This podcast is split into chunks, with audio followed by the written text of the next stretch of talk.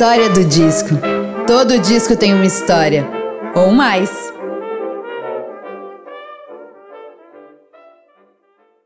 Olá, eu sou Bruna Paulin e esse é o podcast A História do Disco. Todo disco tem uma história, ou mais. E por aqui você vai poder conferir tanto histórias e curiosidades sobre a produção de álbuns de diversos estilos e momentos da história da música, como também como esses discos fazem parte das nossas vidas. Seja muito bem-vinda e muito bem-vindo.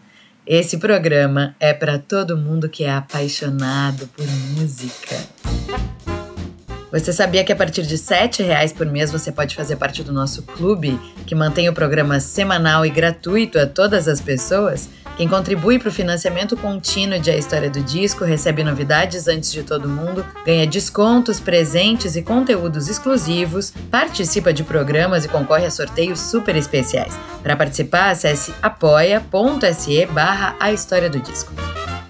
Os convidados de hoje são Alexandre Simone e Lucas Galdino, do canal Histórias de Terapia. Ale é comunicador, empreendedor e radialista. Criativo, tem um olhar sensível e artístico. É o coração do projeto. Já trabalhou em agência e tal, mas foi lavando a louça em casa que percebeu todo o potencial para transformar isso em propósito e em negócio. Por que não?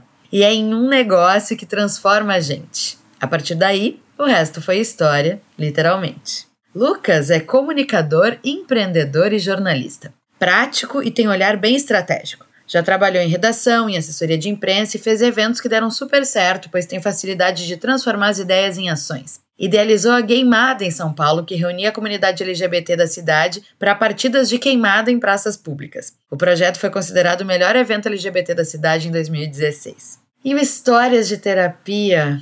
Ai, o Histórias de Terapia é o irmão mais velho de A História do Disco. Sabe aquele momento em que a gente recebe alguém em casa ou visita uma pessoa e a conversa vai para a cozinha?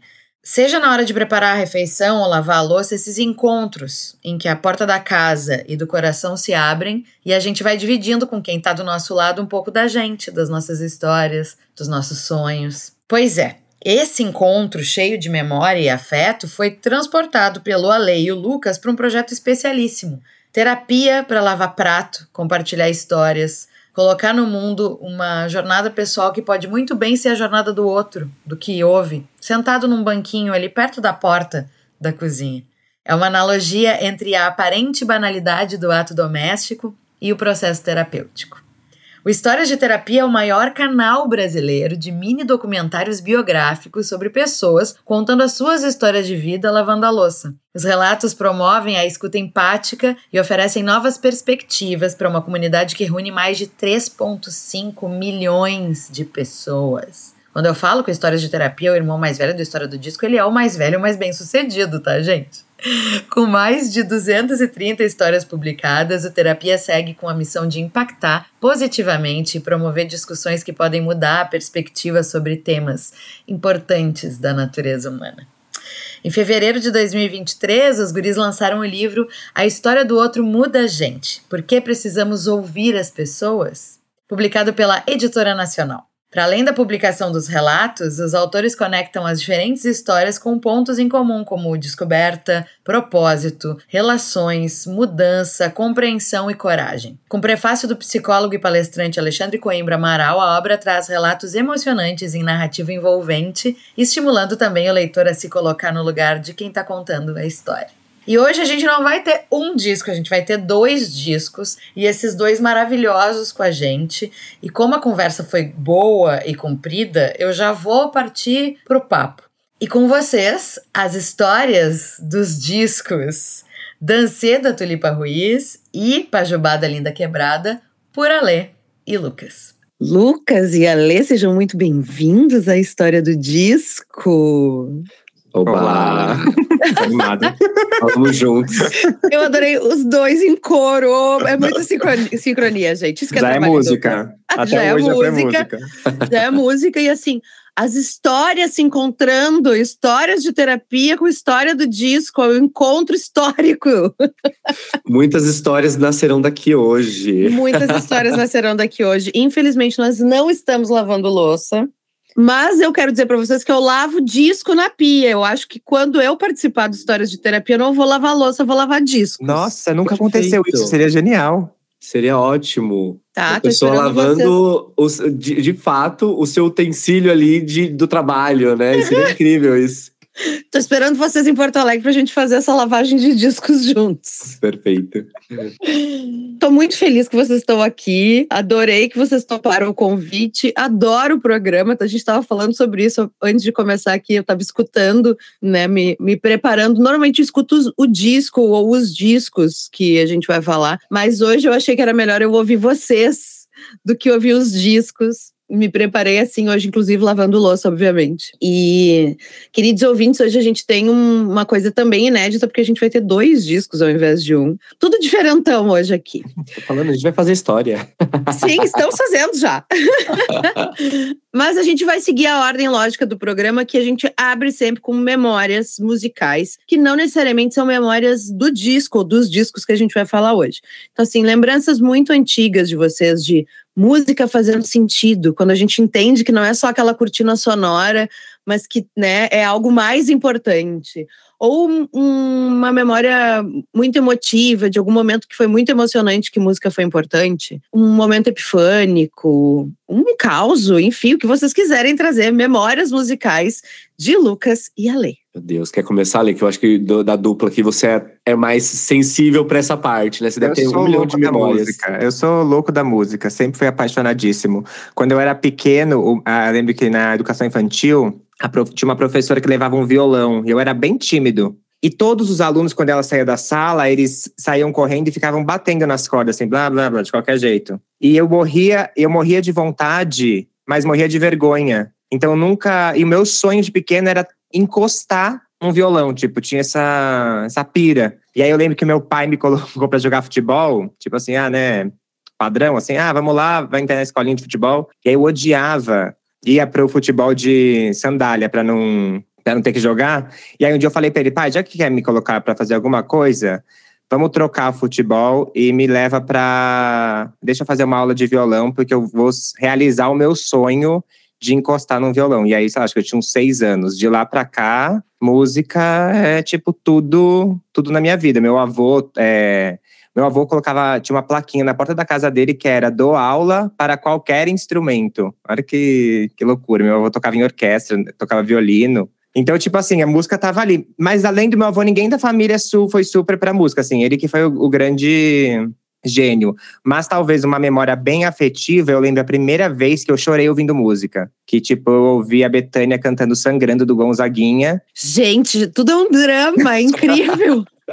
E eu chorei muito, eu fiquei, o que que tá acontecendo? Que poder é esse que a música tem? Não, meu amor, é o poder de Maria Bethânia é, no corpo de uma pessoa. Sentido, né?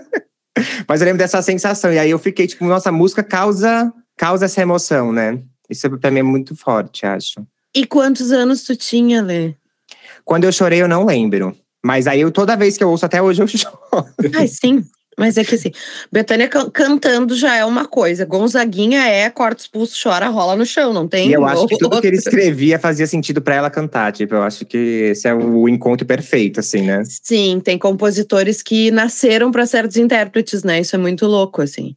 A Betânia se apropria muito de tudo que dão para ela, né? Mas, assim, o Gonzaguinha era uma coisa meio. É porque os dois visceral. são intensos, né? Ele, é. é. ele era muito intenso também, eu acho juntou os dois, dá, dá, dá esse caldo, assim, que é impossível não chorar, né? Não, gente, eu tô chocada que a criança ia de sandália pra educação física, pra não jogar. Se eu tivesse te escutado quando eu. Porque eu matava a aula de educação física sempre. Nossa, Se eu, eu soubesse, eu sempre tinha ido de sandália, gente. muito não posso, muito Não tô de tênis, não posso. Era isso, ai, não posso machucar meu pé. Desculpa, vou ficar sentadinho aqui. Ouvindo música no Discman. então, Lucas, suas memórias. Eita, vamos lá. Eu não, eu não tive uma infância muito musical, assim. Minha família nunca, nunca teve muito contato. Mas eu lembro que ali na, na escola, assim, no ensino fundamental 2, quase ensino médio, é, uma professora me apresentou uma banda que, sei lá, é meio que um guilty pleasure meu, que é o Teatro Mágico. E assim, eu sempre gostei muito de, de, de enfim, português, letras, palavras e eles brincam muito com as palavras nas músicas deles, né? E aquilo entrou em mim, assim, eu gost... aprendi a gostar de música, eu acho que a partir dali que eu comecei a falar, putz, e, e, músicas, exatamente essas músicas que brincam com palavras. O Ale sabe bem disso, eu adoro música que brinca com palavra. Para mim é. Eu, eu, sinto uma. quase um, uma sensação meio orgásmica, assim, porque eu falo, cara, olha só essa, essa letra louca. E aí eu fiquei tão apaixonado por, por uma música do, do Teatro Mágico que, inclusive, eu tatuei ela na minha costela assim que eu pude, que é a sintaxe à vontade. E aí tem uma frase lá dele que é, deles que é, que é muito boa, que é todo sujeito é livre para conjugar o verbo que quiser. Isso para mim é lindo, assim, eu acho perfeito. Hoje eu falo que é meu guilty pleasure porque assim, é teatro mágico, a gente sabe que assim, não é a melhor banda do mundo, mas ainda assim para mim é, é, é, eu tenho uma memória afetiva muito boa. É, inclusive ainda escuto, eu, eu, eu, oculto lá no Spotify, para as pessoas não verem que eu tô ouvindo, mas eu ouço direto, assim, e eu gosto muito. É, mas eu, o Ale falou de, de, de, choro, é isso, eu, eu, gostava por conta dessas brincadeiras de, de, das palavras, né? Mas, assim, de choro, eu sei que com quem eu choro sempre, e aí são memórias mais recentes, né? Quando adulto já eu comecei a me envolver mais com, com música. Eu trabalhei com cultura, trabalhava no Catraca Livre, cobrindo agenda, e ali eu comecei a realmente me envolver com, com música, principalmente. E, e aí fui descobrindo bandas novas, artistas novos, com, por quem eu até hoje sou fã e tudo mais. E garrei um, um carinho grande, assim, pela Emicida, que todo show que eu vou, meus amigos, inclusive, me abraçam, assim, porque eu, eu não paro de chorar um minuto. Esses dias eu tava lavando louça, começou a tocar Princípia do, do álbum mais recente do, do Emicida. Eu não parava de chorar em casa, assim, de soluçar. Então, ele, ele traz essa, essa questão mais emotiva para mim, mas quando eu penso em música, assim, a primeira memória que eu tenho é essa das músicas que brincam com palavras, assim, que é, é para mim é genial. Pra e mim, até quando brinca com palavra é genial. Quando eu descobri uma música que brinca com palavra, na hora eu já mando pro Lucas. Olha só essa brincadeirinha aqui, ó. Você pegou? Porque às vezes é, demora, né, pra gente pegar. A gente fica ouvindo uma música e aí depois fala, ah, isso aqui quer dizer duas coisas, essa frase, essa né, entonação da palavra muito significado. Eu fico, você percebeu isso? É louco. É, e eu, eu adoro quando as pessoas fazem isso, porque realmente percebem que eu gosto dessas coisas de, cara, brincar com qualquer palavra. Não à toa que eu trouxe também, que é a minha sugestão, né? Depois a gente vai falar mais sobre a sugestão, é, é o álbum da Linda Quebrada, do Pajubá, porque tem muito disso, é muita brincadeira linguística ali, e eu sou apaixonado por isso que eu mais gostei é que assim, é a primeira vez na história que eu sei de alguém que tatua um guilty pleasure. Primeira coisa. é que na época não era para mim. Aí depois, aí sabe quando você fala, as pessoas perguntam, né? Nossa, adorei essa frase. Aí eu fico com um pouquinho de vergonha de falar, ah, é do teatro mágico.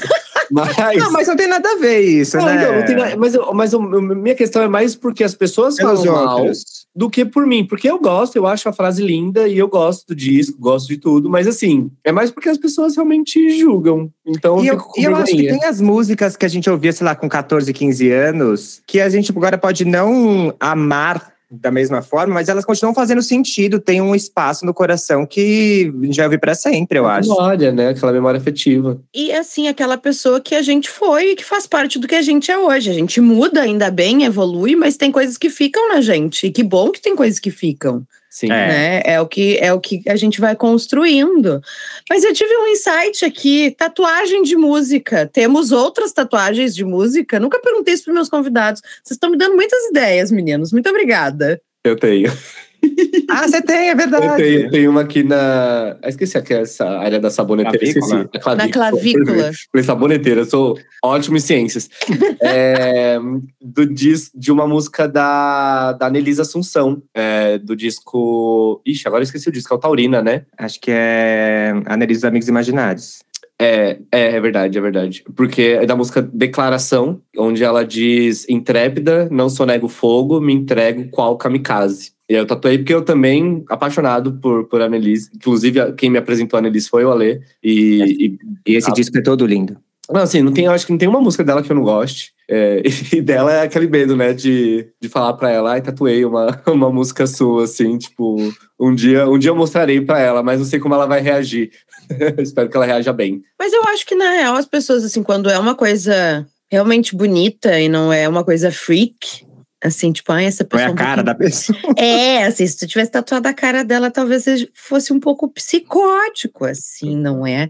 Como não é, eu acho que as pessoas ficam felizes de ver que aquilo que elas produziram tá muito além só de uma, de uma canção ou de uma faixa num disco, né? Quando eu entrevistei o, o Sebastianismos, ele falou disso, assim, ah, a gente nunca imaginou que a música que a gente estava fazendo na Francisco ia virar tanta tatuagem, por exemplo, né? Porque eu acho que são os campeões. É, e ainda mais porque o público deles é um público, sei lá, mais jovem, talvez. Então é uma galera que sente na, na, na alma mesmo essas coisas. E, e tá- eu acho que é isso, né? Quando você tatua é porque você, você sentiu alguma coisa muito forte com aquilo. Porque, pô, você tá colocando na sua pele pra sempre, né? Pelo menos eu sinto isso com as minhas, assim. Tipo, essa música da, da Annelise, é, pra mim, foi num momento muito boa. E tem a do Teatro Mágico também. E também tem o jogo de palavrinhas ali, que dela não é, não é tanto uma brincadeira, mas tem um jogo go- gostoso de palavras ali que eu, que eu curto bastante. Eu acho difícil escolher, tipo, que frase tatuaria da música. Até hoje eu nunca tatuei por causa disso. Eu fico pensando, mas qual? Aí eu todo dia mudo de ideia. Aí até hoje eu não. Tatua Tu não a tem nenhuma tatuagem ou nenhuma música. letra? Ah, Eu não tenho nenhuma de música. Eu tenho, eu tenho uma letra, mas eu tenho mais símbolos que me conectam a artistas ou músicas e bandas que eu gosto. Na verdade, grande, eu não tenho muitas tatuagens. Demorei muito pra me tatuar, muito por isso. Do tipo, e se eu mudar de ideia? Se eu não gostar mais dessa banda? Se eu não gosto mais de teatro mágico, o que, eu vou fazer com isso aqui? Sim. Né? Então, demorei muito pra me tatuar, mas. ahn, deixa eu pensar, eu tenho cinco tatuagens, três são de música. Não, eu tenho seis tatuagens, três são de músicas. Mas eu só botei letra numa delas, mas eu tenho vontade de botar outras. Mas aí eu também fico pensando, eu vou virar um jornal, como diria minha mãe.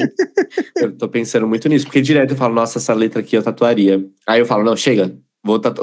A minha ideia agora é fazer o que você fez, assim, tipo, pegar um símbolo que represente, sabe? Então, eu tô louco pra fazer uma Dagal. Na verdade, eu queria fazer. uma- Porque é, é isso, né? As brincadeiras linguísticas. Meu sobrenome é Galdino e alguns amigos me chamam de Gal. E, e eu gosto muito da Gal Costa. Aprendi a gostar muito, e é isso, nessa, nessa, esse começo de, de, de entrada da música pra mim na, na, na vida adulta. Então, eu comecei a consumir a Gal. Eu falei, cara, ela é foda, ela, sei lá, uma das melhores intérpretes pra mim. E aí, queria brincar com essa questão, porque ela tem uma música, né? Meu nome é Gal. E o meu, meu sobrenome é Galdino e muita gente me chama de Gal. E aí eu queria tatuar o meu nome é Gal.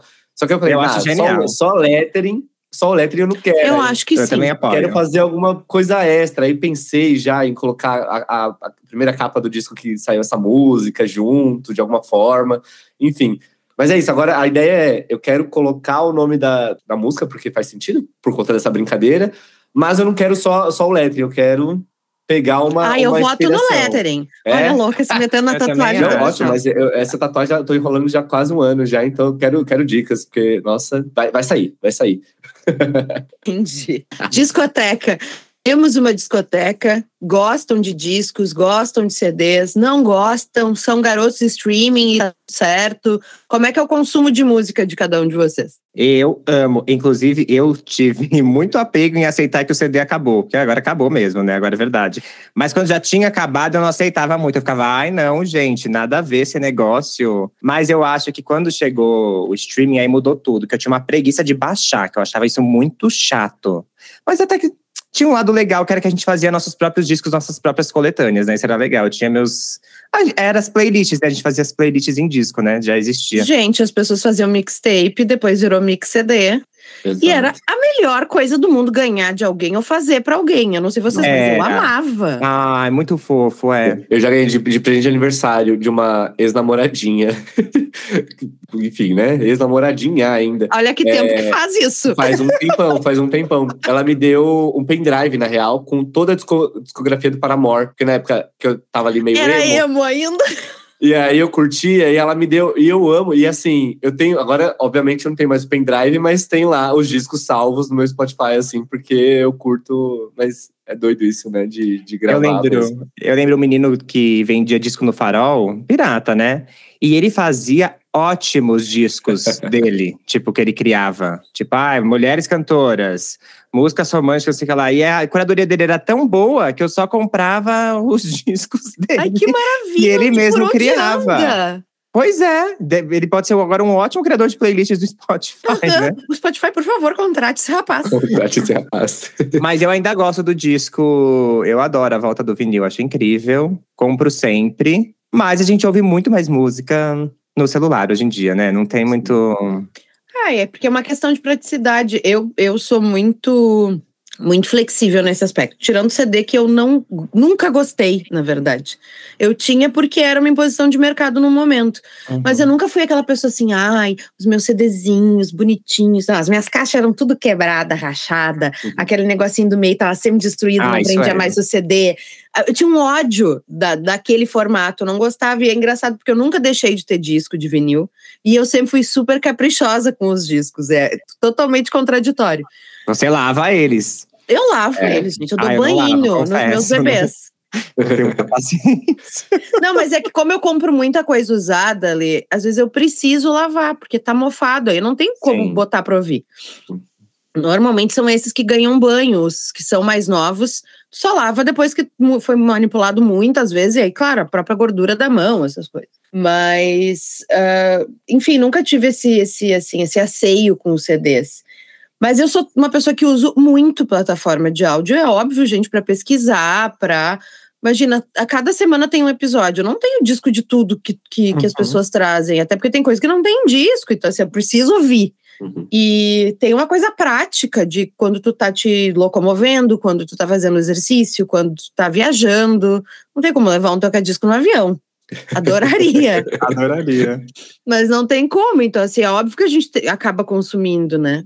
O que eu Mas sinto o- falta O é meu momento preferido é parar e ouvir um disco, óbvio. Mas se as plataformas que criassem um espaço do encarte ali, já ia Sim. salvar muito. Tipo, imagina, o artista poderia super criar toda a ideia visual num encarte digital que você vai ouvindo na própria plataforma. Porque o que eu mais faço quando eu ouço disco na vitrola é ficar com o encarte colado Sim. comigo. Tipo, acompanhar a letra. Aquela Eu já- imagem do Chandler, né? Segurando o disco, ouvindo, sabe? Agarradinho, assim. Mas é isso, isso é o melhor, porque é uma, é uma experiência completa de sentidos. Tu não tá só ouvindo, tu tá vendo alguma coisa.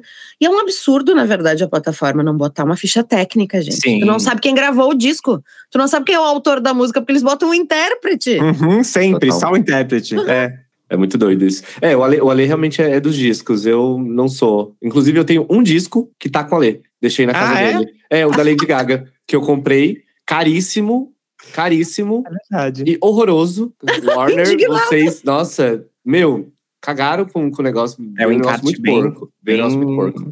E foi caríssimo, sei lá, muito caro. É, não, as gays tudo revoltada quando chegou o disco. né? Alguém indignado. indignadíssimo, assim, porque a, a imagem que venderam, né, tipo ali na- no, no site, era lindo, lindo, lindo. E chegou um encarte muito feio, num plástico mal feito, caro pra caramba. Mas enfim, é o único disco que eu tenho, tá com a Lê, porque assim, eu não tenho, eu não tenho vitrola, eu não tenho costume também, acho que poderia criar esse costume, eu acho, porque os artistas que eu ouço, principalmente os nacionais, têm formas de, de conseguir discos, inclusive essa- esse fomento, né, de, da volta do disco fez com que os artistas nacionais fizessem, né, é, os seus álbuns também no, no disco físico, né. E, mas eu acho que eu fico um pouco de preguiça disso, porque eu não, eu não sou eu não sou cuidadoso, então não ia cuidar direito do disco. Minhas gatas iam ficar em cima da, da vitrola, ia acabar com a vitrola. Então eu falo assim, ah, vou me poupar disso. E eu não tenho espaço também, acho que eu não teria, você tem que ter um espaço legal para acomodar os seus discos. Acho que você tem que ter um carinho. Quando você tem essa, essa questão, você tem um carinho. E aí eu Tem acho que espaço eu, pra ouvir também. Pra ouvir também, total, total. E aí eu acho que eu prefiro ficar na- nas playlists e, sei lá, falar aqui com a Alexa, mandar ela botar um, o disco que eu quero ouvir. Fica mais tranquilo. Até mutei ela aqui pra ela não responder. sim, que né, Alex? A gente tem que, tem que mutar quando. Quando eu quando falo o nome dela, quer. que ela é fofoqueira. é que tudo demanda. Demanda um tempo diferente de fruição, um- demanda ah, um espaço físico, porque ocupa um espação, tu tem que ter um lugar para toca-disco, tu tem que ter um lugar para os discos, tu tem que ter paciência para administrar aquilo ali, porque é um volume, porque é pesado. Ah, e tem pessoas que não querem mais ter tantas coisas, querem ter uma vida mais leve. Eu entendo elas completamente. Assim, eu me, eu me desfaria dos livros e não me desfaria dos discos. Eu também Uau. nunca me fa- desfaria. E olha que eu tenho livro, porque eu sou uma pessoa taurina cheia de tralha da nossa casa. Eu te entendo. Mas você acha que um dia o disco vai acabar? Não.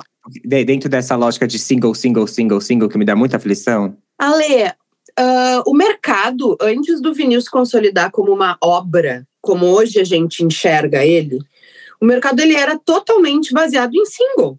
O disco era só um repositório de vários singles que foram lançados ao longo do tempo. Uhum. Até metade dos anos 60 era para isso que servia um LP. Era só um suporte maior para tudo aquilo que já existia ser colocado numa coisa só e vender de novo para as pessoas, né? Ah, assim como o CD surgiu e disse: o vinil vai morrer, porque o CD dura para sempre, o que é uma mentira. O vinil dura muito mais, a mídia dura muito mais, né? A gente já tem histórias de discos que não tocam mais, mesmo tendo sido cuidados em ambiente pouco úmido e essas coisas, e eles não rodarem mais depois de 30 anos, ou até menos. Então, eu acho que assim, a gente tem essas ondas do consumo e do formato, mas a gente também tem os resistentes que continuam de alguma maneira. Sabe aquela história tipo, ah, o a TV vai matar o rádio, a Uhum. TV vai matar o cinema, o streaming vai matar o cinema. Não vai, gente, só que as Nada coisas morreu. de lugar, nada morreu, se adaptam. Sim, Total. a TV, a- a- o rádio teve que mudar por conta da chegada da TV. A- né, o cinema mudou por conta da chegada da TV, o streaming está mudando a maneira que a gente consome TV e assim a gente vai, mas não vai matar. Não vai matar porque ainda tem artistas que pensam conceito, que querem contar uma história com uma narrativa mais extensa do que três minutos. Ah, hoje a gente vive uma vida que o algoritmo nos demanda que a gente esteja produzindo, porque a gente tem que estar massivo nas plataformas. E tem artistas que estão cagando para isso Sim. porque eles têm uma outra conexão com a base de fãs deles e que se eles começar, se eles virarem essa chave só por conta do mercado, inclusive as pessoas vão se indignar. Uhum.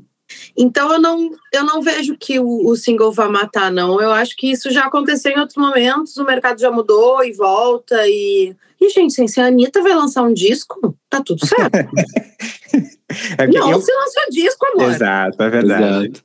Eu, como consumidor de show, pra mim o show faz sentido quando é do disco. Porque Sim. daí você vai lá e assiste, até quando repagina outras músicas antigas dentro da linguagem do novo disco, tipo, parece que você entra em toda essa atmosfera do disco, né? Quando é só single, o show também fica meio chato, né? Ele fica meio sem, Porque não conta uma sem história. história. É. Porque É. o negócio é contar história, né? Total, assim. E o que prende é uma narrativa. Se você não tem É. uma narrativa, você, às vezes você. Legal. Uma... O que eu penso muito nessa, nesses singles é muito uma galera mais do pop, talvez. Tem outras pessoas também, mas é muito voltado pro mercado do pop. É. E o pop é festa, é pra dançar. Então eles têm esse foco. Agora, se você vai no show da Betânia, porra, tem um, um- tem uma, toda uma linha pensada ali. É, sei lá, agora pensando até no pop mesmo, a própria Adele, que, que até fez a- o, o, Spotify mudar ah, o play, né, de, de para aleatório, que quem não pagava tinha que dar dava o play e ficava aleatório o, o disco, né? Ela falou: "Não, vocês vão mudar isso aí, porque pô, o meu disco ele tem uma tem uma sequência lógica, né, para ser ouvido". Então é isso, eu acho muito foda, porque é toda uma historinha contada ali e faz muito sentido. Eu, eu quando às vezes esqueço o aleatório do Spotify ligado e começa a tocar as músicas aleatórias num disco, eu fico, meu Deus do céu, o que tá acontecendo aqui? Parece minha cabeça quando eu acordo, sabe? Bêbado, assim, tipo, meu Deus. Então, tu já respondeu uma pergunta que eu ia fazer em seguida, que depois a gente vai voltar, que se a pessoa é álbum ou shuffle. Já entendi que tu é totalmente álbum. Mas antes eu estou interessada numa discoteca de uma certa pessoa que está nessa sala. O primeiro disco da Gaga, deixa eu te perguntar uma coisa. Ele era original ou ele era tipo um bootleg? O que seria um bootleg? Que aí bootleg é um disco não oficial. Não, ele era o oficial, é o, é o, é o recente dela, né? O Cromática. É, era o oficial mesmo, lançado pela, pela Warner e tudo mais. assim. Gente, porque normalmente. É é- baixo orçamento. é, mas é que normalmente. Pra Gaga, baixo orçamento, então o que, que vai sobrar pra gente, meu anjo? Exato. Porque normalmente esses discos assim é porque é, um- é uma prensagem que não é uma prensagem oficial, sabe? Uhum. É, não, então, eles pensaram em fazer um disco super. Como o álbum dela, o Cromática, é todo colorido e tudo mais, uma pegada meio futurista até. Eles pensaram, não, vamos fazer o disco, acho que é transparente, né, Leo? O disco? Você me recorda? É transparente, daí a capa também é transparente. Transparente, a, a, a, mas assim, não veio encarte, não veio nada. Assim, é que é tudo tão transparente que. não veio. É, era mais fácil colocado um disco num saco de, de plástico e mandado, sabe? Tipo, não precisava nem ter impresso nada lá porque não dá para ler. É muito. Foi bem, bem ruim mesmo. Eu fiquei bem chateado com isso. Por isso que eu deixei com o Alexandre, eu falei, ai, fica aí. É, não, aí é muito frustrante, até porque, né, disco não é uma coisa barata. Não, e, e, esse foi extremamente caro. Eu acho que eu paguei, sei lá, uns 250 reais. É. Amor, Sabe, isso é assim? é barato hoje em dia no mercado do vinil das coisas ah, novas. Ah, porque, mas, né, a Libra tá lá em cima, é o verdade. dólar tá lá em cima, o euro tá lá em cima, então assim, disco de 250 hoje tá barato. Mas, mas, mas pensando numa pessoa que não compra, pra ah, mim foi caro. Óbvio. E assim, comprei e falei, não, legal, vamos lá. E um disco bonitão, tipo, todo diferente, né? Um conceito diferente. E aí veio a porcaria que veio. E eu não é tenho papas da língua mesmo, eu falo mesmo, muito ruim. A capa e o encarte são partes muito importantes. Nossa! Sim. A gente não compra só o disco, só pra ouvir o disco. Se não ouve no Spotify, eu acho. Exatamente. o que, que tem nessa discoteca, Lê, além da Lady Gaga do Lucas? tem muitos tem muitos discos novos assim de, de artistas novos que lançam agora tipo tem Francisco Alombre todos da Tulipa, só não tem tudo tanto da Tulipa, que é o segundo. Que esse eu não acho. Se alguém tiver um tudo tanto sobrando em casa, que não tá ouvindo. Por favor, entre em contato, é história de terapia gmail.com. Falta só esse pra eu falar que eu tenho todos os dela, que é a única, é a única artista que eu tenho todos os discos. Tem a Nelis, e dos mais antigos, Gil, o que eu mais escuto é Mel da Maria Bethânia, que esse é o que eu, eu ouço, amo. tipo, sempre, sempre. É o meu favorito da Bethânia. é o meu favorito, é. Eu, não é a minha capa favorita, tem um que eu não vou lembrar o nome, mas a capa é linda, tipo, ela, é um desenho dela que eu saí de fora. Acho que é Noite Barroca. Eu vou depois vou olhar sim. depois. Mas o Mel é o que, tipo assim, eu já ouvi um milhão de vezes, eu ouço sempre. E acho que tem até acho que Grito de Alerta, que é do Gonzaguinha. Tem, tem Grito Ai, de Alerta. É, e eu fico tipo, ai meu Deus, fico voltando a mesma faixa o tempo inteiro, sabe? Mas é o meu disco de, tipo assim, acordar, vou tomar café, vou ligar uhum. um disco. Muito. É mel. Depois muito. vem outros, mas esse, esse, é sempre o primeiro, eu acho. Ele é muito de começar o dia. Eu é. amo também, eu ouço bastante. E é bem Inclusive, apaixonante, né? Esse é, disco. Não, é totalmente apaixonadinha. Eu sei por Até quem que ela tava apaixonada, vezes. mas ela tava assim, uau! ela tava. Ela tava muito apaixonada. Eu gosto muito desse disco. Eu acho que ele é muito, muito de começar o dia, assim, tipo. Ele é muito solar. É. E eu acho que essa pessoa meio apaixonada mesmo. também, tipo. É, você, você é emocionado, né, Além? Eu sou muito emocionado. Então eu fico assim, é isso, Betânia. Nossa, vamos todos morrer de amor. É a cara do Alê fazer isso mesmo. Ele não, ele não, ele não, tá, ele não tá aumentando, né? Ele não. faz realmente isso. Tem cheiro não, de amor no disco, acho também. Tem cheiro é. de amor, tem. Fortíssima. Não, tem aquela música, nunca me lembro o nome, que conta dos moradores de rua que estão apaixonados. Ah, é verdade. Gente, aquela música é uma coisa. E assisto, presta atenção. Gente, é bizarro. tá vendo? Tem amor por todos os lados possíveis esse disco. Não, Betânia, Betânia arrasa muito. Essa coleção, ela é uma coleção mais recente ou é da vida? Tu foi assim, pegando as heranças em casa, ganhando de amigo? Ela é mais. Eu ganhei a vitrola em 2015, eu acho. Eu trabalhava na TV Cultura, no Cultura Livre, da Roberta Martinelli. Ah! É, eu era estagiário dela. E aí, a no meu já último teve aqui no dia... programa Ah, já? Já. No meu último dia, ela falou: ai, não vai embora que eu tenho um presente. Era uma vitrola. Tipo assim. Roberta Martinelli, quero ser sua estagiária. aí eu já tava chorando, aí chorei mais ainda. Mas daí, Imagina. a partir disso, foi o empurrãozinho, assim. Tinha uma vitrola na casa dos meus pais, com alguns discos, só que tava num lugar não estratégico, ficava no meio de um escritório, então não era convidativo. Então eu ouvia bem pouco. Mas aí quando eu ganhei, eu peguei alguns discos da minha mãe. Falei, ah, esse aqui eu quero, eu quero esse, esse, esse. O mel, com certeza tu roubou dela. Com certeza, eu tirei o meu de lá. mel, o meu primeiro mel, eu roubei de minha mãe, depois devolvi. Com certeza. Eu já falei pra ela, se quiser ouvir, vem aqui em casa e tá tudo certo. E aí acabei comprando. Eu compro muito disco quando eu saio do show. Tipo assim, ah, saio do show, foi muito bom. Eu preciso levar alguma coisa para casa para continuar, para continuar com esse show dentro de mim. Aí compro o disco. Ai, adoro. Eu também gosto muito. Eu sou uma pessoa que, assim, eu sou a rainha da banquinha do souvenir, gente. Eu gosto também. Se eu preciso, eu preciso. E quando a banquinha é farta, ai, eu gosto mais ainda. E, e o show você sai muito emocionado. Ainda. Você sai Sim. tipo, meu Deus, e aí vai a hora de Inclusive, a Nelise, eu acho que foi, que eu deixei para comprar o vinil depois, e aí Quando eu fui comprar, não tinha mais. Ah, era. Foi. Eu comprei o último Amigos Imaginários, da Nelis. Eu lembro, o último, o da, da, da banquinha? o último que tinha, não só da banca, o Meu último. Na vida. É, fechou se- a lojinha Eu dela, não sei total. se, se ela, tipo, relançou, né, depois daquilo. Mas foi um show na casa de Francisca, um show ótimo. E eu comprei, ela falou, é o último. Eu falei, ótimo, quem quiser ouvir o disco agora, pode vir me visitar. Ai, gente. Eu tava num show do, da Blitz aqui em Porto Alegre esse ano. E o Evandro participou do programa também, foi demais. E aí é num auditório super grande aqui em Porto Alegre, que é o Auditório Araújo Viana, que tem muitos shows, é um espaço eu super amo, histórico lindo. da cidade e tal. E aí eu disse assim, eu vou lá na banca, mas assim, ai, provavelmente não vai ter vinil, né? Mas vai que tenha, né? Na verdade eu fui porque o Evandro mostrou uma canga da Blitz, que era muito bonita. Eu disse, eu quero essa canga, eu vou lá ver se tem essa canga. E aí, gente, eu cheguei lá e tinha um disco. E era o último disco também que tinha para vender, que eles tinham em estoque, né? Provavelmente tinha na gravadora. E eu comprei o último disco. E aí, quando a gente foi gravar a entrevista, ele lembrou disso. Tipo, foi, claro, não foi muito longe, foram algumas semanas de diferença. Uhum. Ele lembrou do meu rosto e disse: Você tava no show, você comprou o disco para você ver como a coisa, né? Marcou. Gente, vocês têm histórias muito boas com disco. Eu vou, eu vou, eu vou começar a, a me, a me permitir, porque a minha a primeira experiência foi horrorosa, né? Eu vou começar a me permitir. Mas eu acho que muda a sua relação com o disco, eu acho. Quando você tem ele aqui com você, vai para outro lugar, eu acho, essa, Sim. essa paixão. E te, te incentiva a ouvir mais aquele disco, né? Tipo, porque você fala assim, ah, vou ouvir um disco, aí você escolhe um ali, dá play, e coloca na vitrola, né? Te incentiva a voltar pro mesmo disco, eu acho, mais do que a plataforma, né? Uhum. Óbvio. A gente cria uma outra conexão com a obra. A materialidade faz isso com a gente. De a gente criar outra conexão com a obra. De tu decorar as músicas, por exemplo, que às vezes quando tu ouve no streaming, porque a gente tem uma. Tem um termo que se usa muito que é o deep listening. Né, que é a, a escuta a escuta em profundidade. A gente se concentra de um outro jeito, tem, tem uma outra fruição da obra quando a gente está ouvindo no vinil. Tanto que eu falo, a gente faz um ritualzinho. Tu para tudo. E precisa treinar também, botar o disco e sair, tirar o celular de perto. Voltar sua atenção porque- total pra lá, né? E é muito difícil fazer Sim. isso hoje em dia. Tipo, eu, percebo, eu percebo que anos atrás eu tinha muito mais facilidade de colocar o disco, até quando saía só, tipo, no streaming, assim, ah, saiu o disco de fulano, ah, ouvi. Aí eu botava, sentava no sofá, ficava olhando pro teto, assim, ouvindo o disco.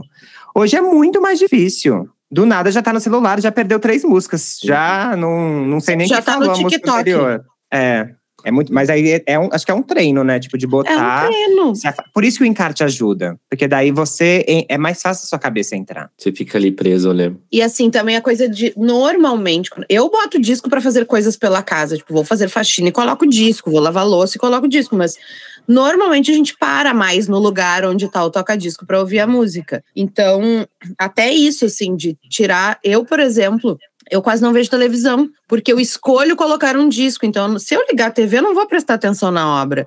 Quando a gente bota no streaming, a gente costuma andar, fazer outras coisas e a gente não, não se conecta tanto com a, com a música quanto se tu sentar na frente de um toca-disco, pegar uma capa ou um encarte. Botar o celular no modo um disco que, que tu quer vir inteiro no, no streaming. Eu tenho, eu tenho essas, essas técnicas.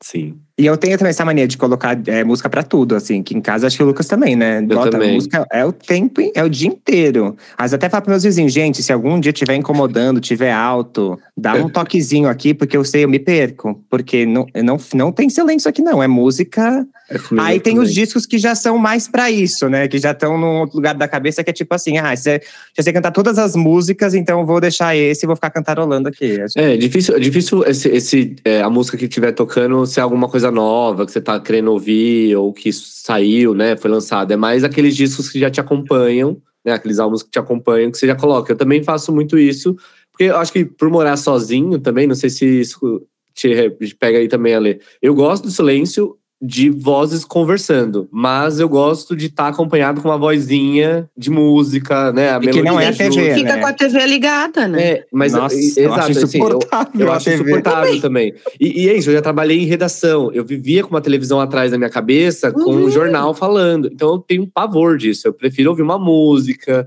E aí, de repente, você para, assim, você, nossa, tá tocando essa, aí você começa a cantar. Ou você se, né, lembra de alguma coisa. Eu acho que tem essa conexão mais afetiva, mais é, é, de, de- de quase um abracinho, né, ali na, na hora. Tipo, no meio do caos do dia, uma música toca, você, ah, essa música é tão boa, nossa, essa pessoa é incrível e tal, você vai pensando, né? Eu acho isso massa. É bem gostoso. Eu também, música o tempo inteiro. Assim, raras as vezes eu quero descansar sem som. Porque tem gente que precisa descansar a cabeça no silêncio, né? Eu não sou essa pessoa, não tenho problema com isso, assim. Eu gosto da música minha como, claro que eu escolho climas. Isso aqui é para acordar, tipo, mel é para acordar. É. Não sei se eu ia botar antes de dormir, né? Sim. Esses dias eu me coloquei, tipo, aí entrou num aleatório, ela tava tocando Johnny Hooker. eu tava dormindo, eu vou fazer uma macumba pra te amar. Gritando, eu já comecei, né? eita porra! já entrei também no clima, já, já entrei, eu acordei na puta energia. No streaming, vocês se veem como pessoas mais álbum do que shuffle? Eu acho que no geral, mais shuffle. Eu tenho é. já as, as, playlists que é de... Tem uma playlist que é pra aliviar a ansiedade já, uma playlist que é pra quando eu tô animado, Tipo, é que tem uma questão é que a minha playlist não bate muito com as sensações das pessoas, porque o que eu considero música animada, ninguém Nossa, considera. É verdade. Todo mundo acha Nossa, que tá triste. Nossa, é verdade, é verdade. É, esses dias a gente, a gente viaja muito, né, pra gravar de Sim. carro e tal, e aí o Alexandre coloca as playlists dele. Sei lá, acho que tem uma que é verão, piscininha. Eu tive que assim. dividir, tipo, uma, eu dividi uma playlist que é tipo assim, verão meio-dia, verão seis da tarde. o meu verão seis da tarde é, são, é, são músicas tristes para as pessoas, mas para mim são extremamente animadas, que poderiam estar, inclusive, no meio-dia. Eu só dividi para não rolar essa, tipo assim, bota uma playlist animada, e a pessoa fica, nossa, que, que tristeza. Eu fico, aqui, ó, que animada. Um, e dois. Porque o meu triste é triste real. Tipo, é deprimente. se for pra ficar triste, nós vamos cortar os pulsos aqui. É, é. não tô entendendo. Mas é, é, verdade, as suas playlists são bem doidas mesmo, Ale.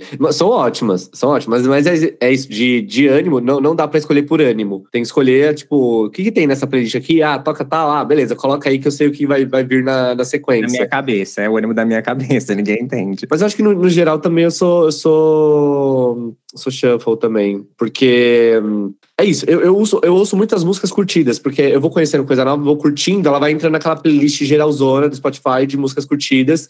E normalmente até eu curto tipo, o álbum inteiro, então se eu, se eu não ouvir no shuffle, às vezes eu ouço a, a playlist sem na ordem que tá ali, e aí eu acabo ouvindo o álbum inteiro. Mas é isso, entra às vezes sai uma música que eu não gosto tanto do álbum, entra uma outra ali, de um outro artista que não tem nada a ver. Então eu considero mais shuffle mesmo. Mas eu tenho uns álbuns que eu gosto Depende de. Depende do, do, momento de ouvir música, né? Ou sei lá, um dia que eu quero lavar uma louça ali, que eu quero mais sentir uma emoção, certeza que eu vou pôr amarelo, que eu vou chorar junto com a louça. Estrada ah. combina com o álbum inteiro, eu acho. Verdade. Tipo, pegar a estrada e botar um álbum todo pra ouvir no caminho, acho que combina. Verdade. Verdade, total. Eu já na, na estrada acabo pegando mais uma, uma playlist, tipo playlist para pegar a estrada. eu sou eu sou dessas, tipo, playlist da faxina, playlist para acordar. É, eu tenho eu uso mais. Eu tenho algumas mais específicas também. Shuffle, no... a, tipo, a, a, da academia é bem específica, na verdade, bem específica mesmo. Então, aí tem, que a da lá, academia tem que, tem que te tirar do ódio que Exato. quer estar na academia. E tem uma coisa que eu percebi, por exemplo, é, eu coloco, obviamente, mais música pop ali pra ouvir, que é uma coisa mais animada e tal. E aí, sei lá, tô fazendo esteira, e é um negócio que eu faço por quase uma hora de esteira, assim, então, e correndo e tal. Então, eu preciso que alguma coisa me tire do cansaço, que é ficar correndo uma hora. E aí eu percebi que não dá pra ouvir pop atual porque são músicas de três, quatro, nem, nem quatro minutos, né? máximo três minutos.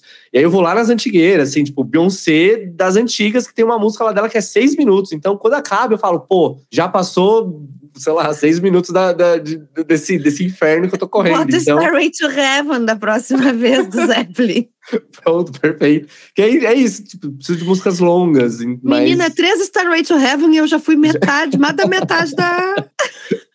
Total, e, é, é isso, assim. Mas, mas, mas, eu acho que eu mesclo bastante. Na, na, academia eu mesclo bastante. Porque tem aí, tem Beyoncé, aí tem uma Linda Quebrada, tem uma Glória Groove. Eu gosto da, do nosso pop nacional também. Mas são músicas muito curtinhas, então eu prefiro jogar um, músicas mais longas ali para me dar um ânimo mesmo, porque e é doido, né? Que você vai pensando na música, não só na música em si, mas em outras, outra, outros, outros métodos de ouvi-la ali, né? Porque na academia é isso, músicas longas, mas em casa, talvez músicas longas em outro, em outro sentido, né? Mas é um, um longo mais, mais calmo, mais tranquilo. Enfim, dá várias estratégias, assim, de, de playlists. Mas a música é sempre com a gente. Sempre. Curis, histórias de terapia. Vamos falar um pouquinho do programa antes de chegar nos, nos nossos queridos discos. Queria que vocês falassem um pouquinho sobre como surgiu o Histórias de Terapia para para quem não conhece ou para quem ouve o programa, mas não sabe do nascimento dele. Já tá fazendo quatro anos, né? Vai fazer cinco, na real. Cinco? Cinco anos. Agora em. Quer dizer, agora. É agora, né? No começo do ano de 2023 vai fazer cinco anos.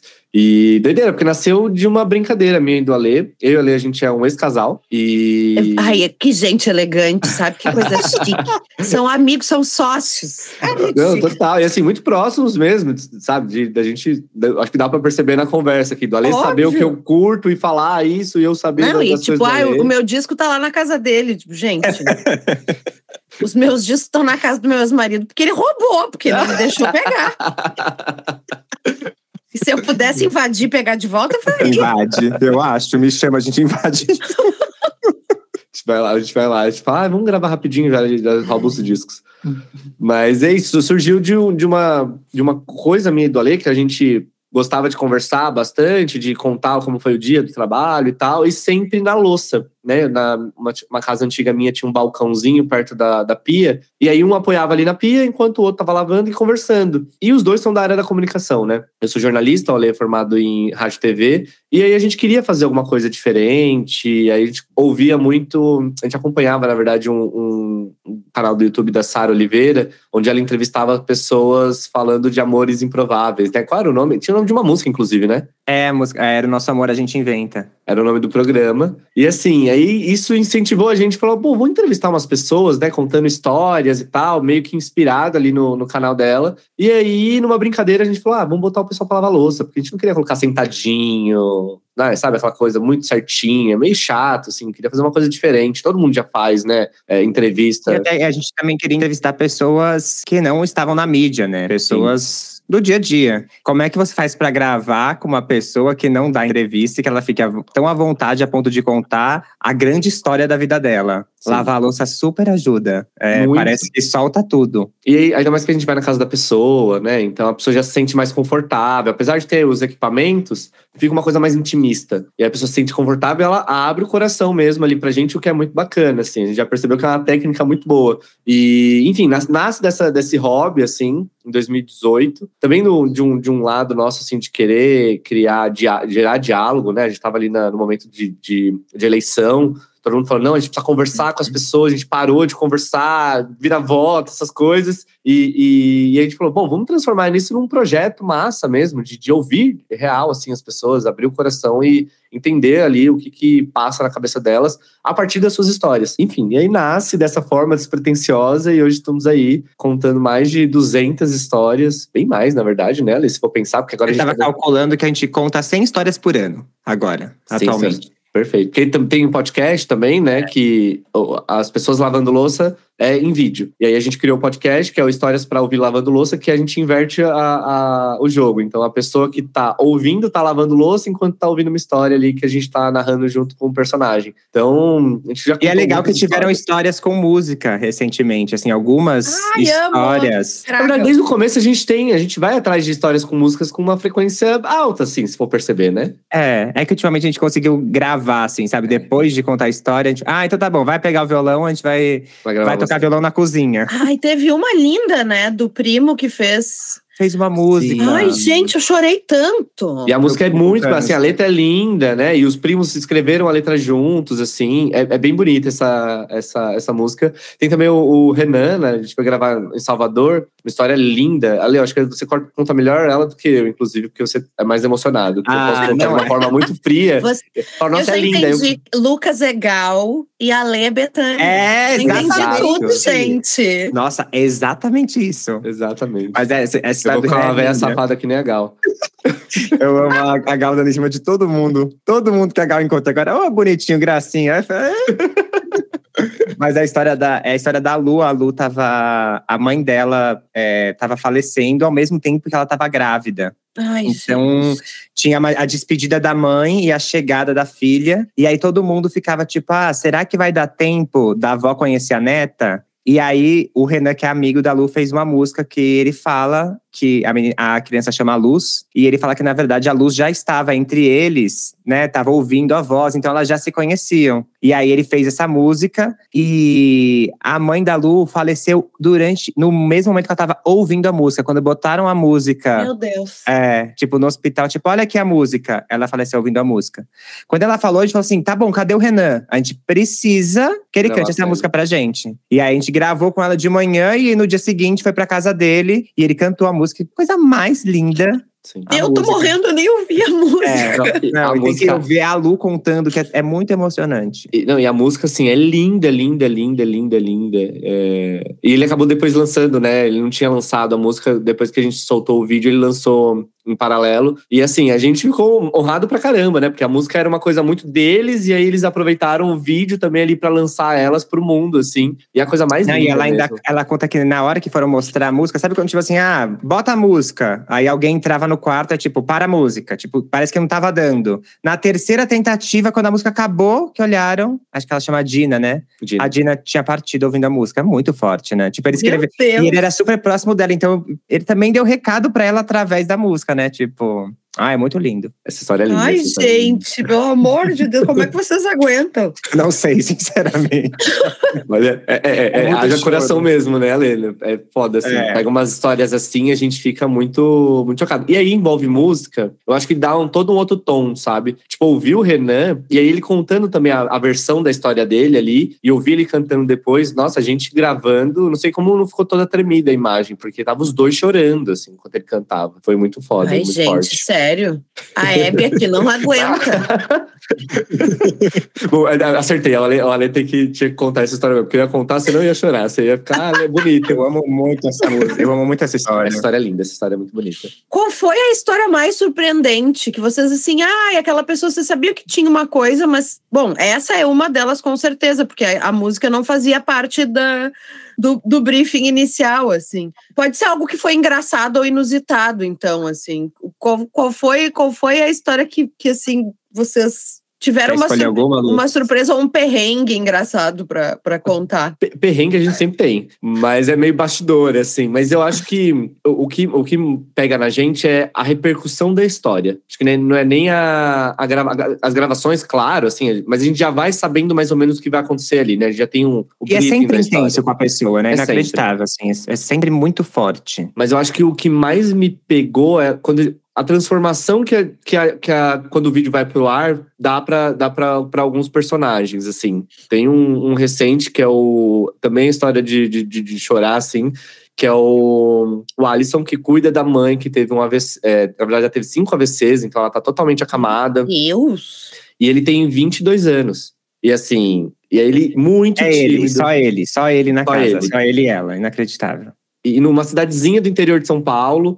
É, é um distrito, na verdade, né? De. Eu esqueci agora a, a cidade maior. Recheio. É Rechan, é, é- a cidade é Rechan, mas é um distrito de uma outra cidade É. um pouco maior. E, enfim, a gente foi gravar, ele mega tímido, ele acompanha o canal, já não é o nosso público, assim, se for pegar os dados demográficos, ele não é o nosso público, mas ele acompanha o canal. E ele contou a história, tota- muito tímido, novinho, assim, sabe? Tremendo, mas a gente Eu achei que ele nem ia conseguiu- falar. Quando a gente chegou, tipo assim, ele, ele tava quieto. E pensei, ele não vai contar nada, eu acho, quando começar. E Mas foi, soltou. né? Soltou. Sol- E, e foi super fluido, foi super fácil, na E aí verdade. depois ele fala assim pra gente: ah, foi a primeira vez que eu contei essa história pra alguém, né? Assim, as pessoas da cidade conheciam, mas contar mesmo foi a primeira vez. E ele fala no vídeo que a mãe dele tinha um caderninho de receitas. E através desse caderninho de receitas, ele começou a fazer doces para uma padaria. E o sonho dele era ter a própria padaria. E esse vídeo deu uma viralizada assim tão positiva que hum, o Razões para Acreditar é, falou: ah, vamos fazer uma, uma parceria. A gente tem uma conexão com, com Razões há um tempo.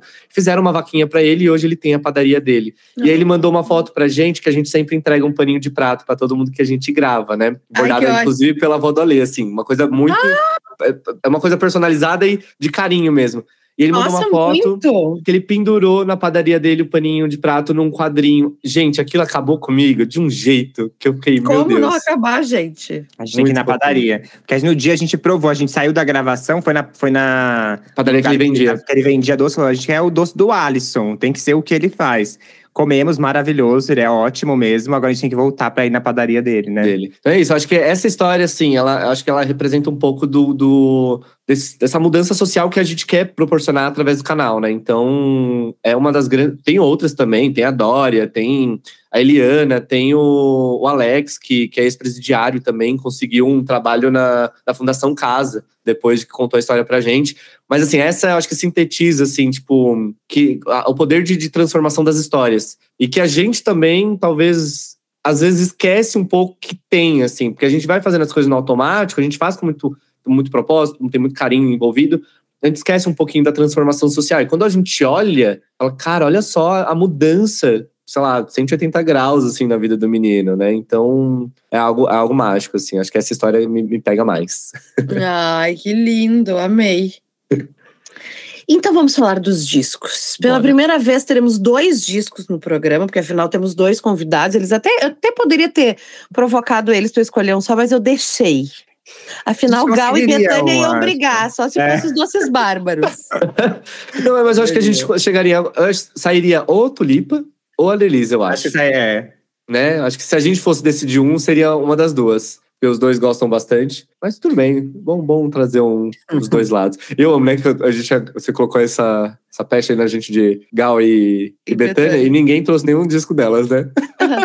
Mas a gente falou delas. A gente falou bastante delas, Falaram verdade. bastante delas até agora.